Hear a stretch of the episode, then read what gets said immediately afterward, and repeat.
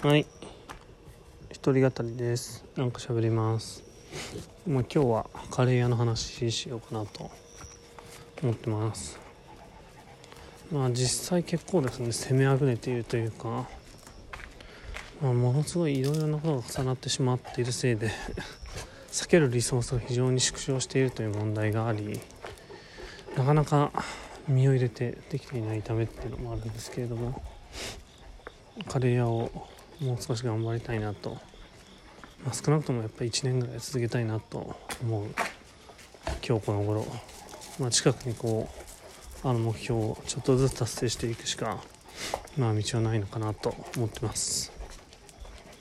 今日はですねあの今六本木に行ってるのでえー、っとそこでそこでじゃないですけどねその近くにですねえっとバー3代目3代目バー3代目っていうところがイベント場があってそこでですねあの先日うちに来てくれたポジティブ桜エビさんっていう、まあ、全然意味わかんない名前なんですけれども方がとんかつ屋をですね曲がり営業していてそれを食べに行ってきました。桜エビさんはですね先日カレー屋に来てくれたんですけど、まあ、あの人しょぼい企業に感銘を受けてねしょぼいとんかつ屋さんを千葉の八柱で始めるらしいので今それの準備をしてしながらバー3代目でですねやってるということで、まあ、前先日ですねカレー屋来てもらったのでまあもちろん恩返しというわけじゃないですけれども応援したい気持ちがあり行ってきました。バー3代目はですね結構広かったですね。あとは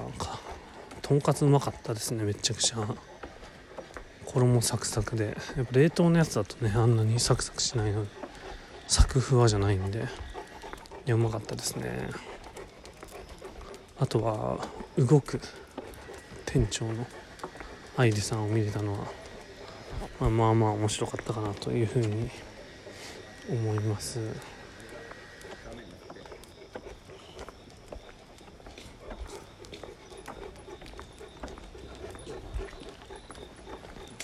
うん、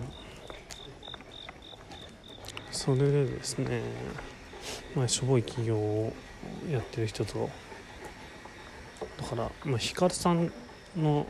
バーも一回行ったことあるけど1回ですかね。まあその以外で初めて会ったというかあでもまあエデンも行ったことあるけどという感じでいろんな人とつながりながらやっぱ1対1でねこう営業していくしかないというのも、まあ、僕としてもあるのでいろんな人とつながれるのが面白いかなと思ってます。でさらにですねカレー屋の新展開としてはですね若者食堂というふうに銘打ってイベント会場イベントを実施していきたいなっていうのがありますね。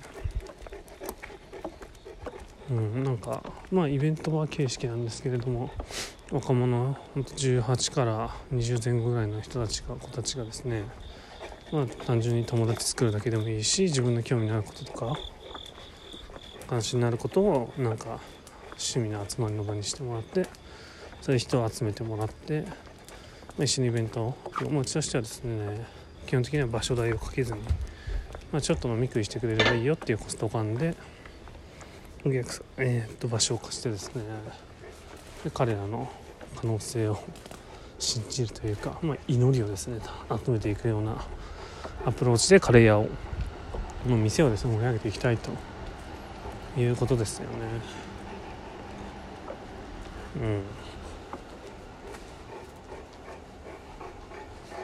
うん。まあそういうことで